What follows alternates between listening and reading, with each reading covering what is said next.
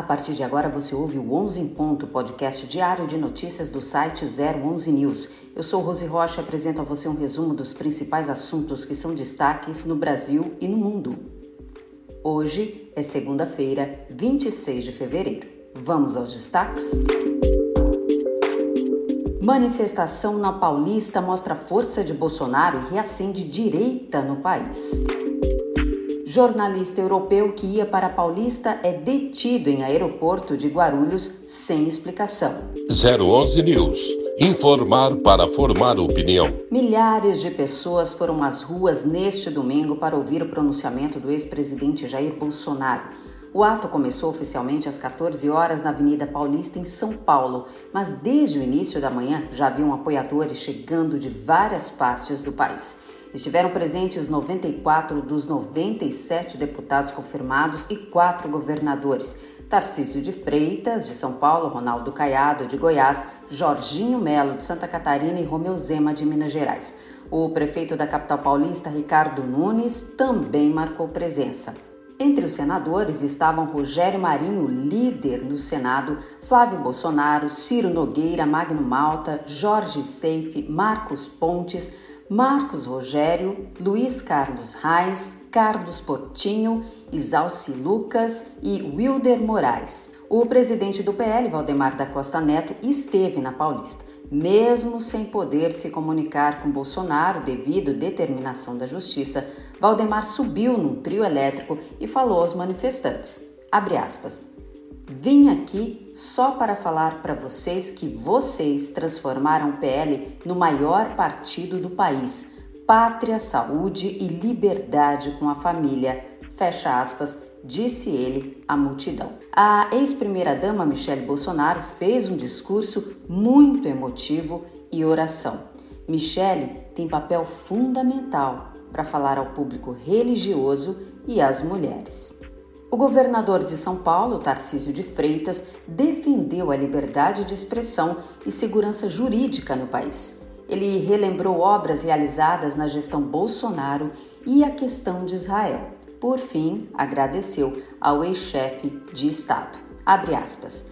Você não é mais um CPF.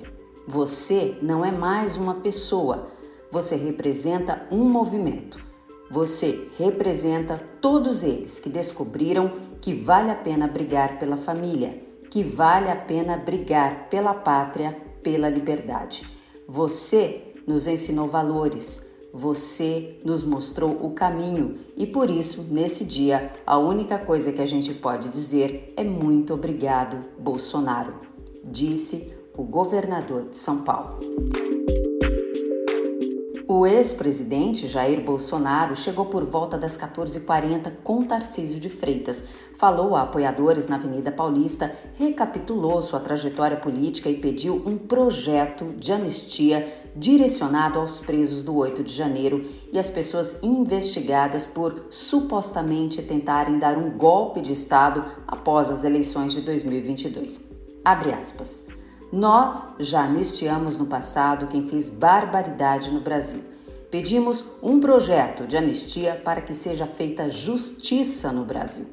Quem porventura depredou, que pague, mas essas penas fogem ao mínimo da razoabilidade, disse Bolsonaro. O ex-presidente também falou sobre a minuta do golpe encontrada pela Polícia Federal. Abre aspas. Por que continuam me acusando de golpe? Porque agora tem uma minuta de um decreto de estado de defesa, golpe usando a Constituição?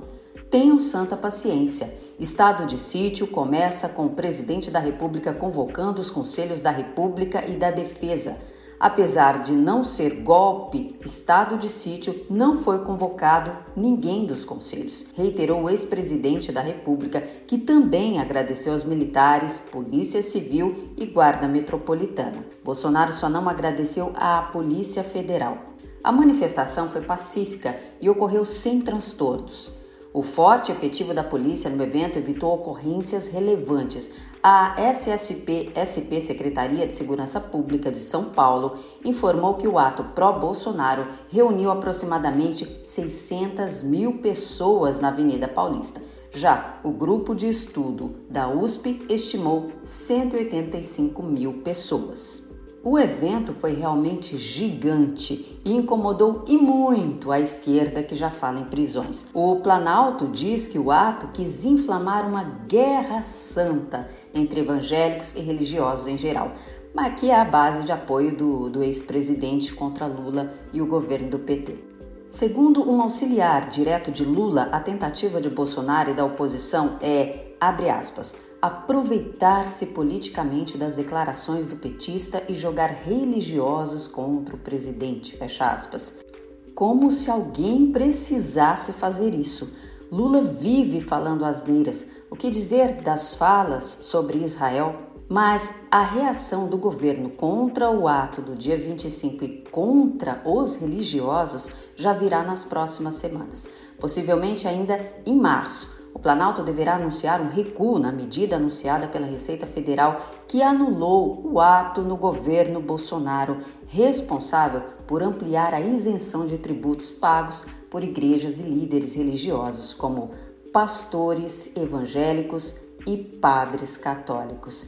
Vamos ver aí mais uma atrapalhada desse governo e o que vai dar, né? E o jornalista português Sérgio Tavares disse que mostrará ao mundo que o Brasil não vive uma democracia. Tavares veio ao Brasil para cobrir o evento da direita a favor de Bolsonaro e foi detido no aeroporto de Guarulhos na manhã desse domingo. Foi questionado sobre Alexandre de Moraes, Flávio Dino, urnas, 8 de janeiro, vacinas.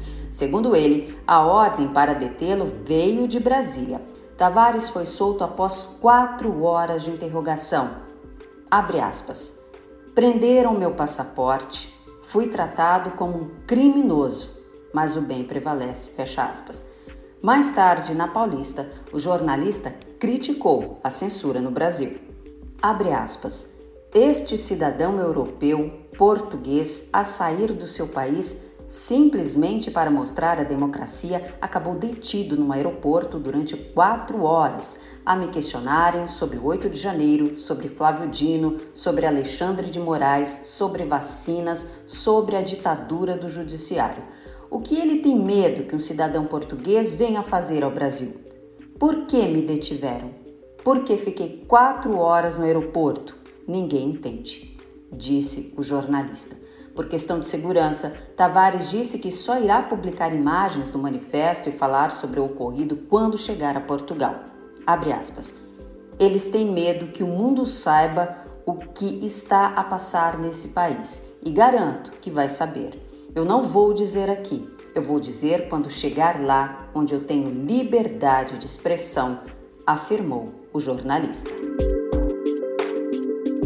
E por hoje é só. O 11 em ponto fica por aqui. Essas e mais notícias você acompanha no site 011 News. Tenham todos uma ótima segunda-feira. Te espero amanhã. Até lá!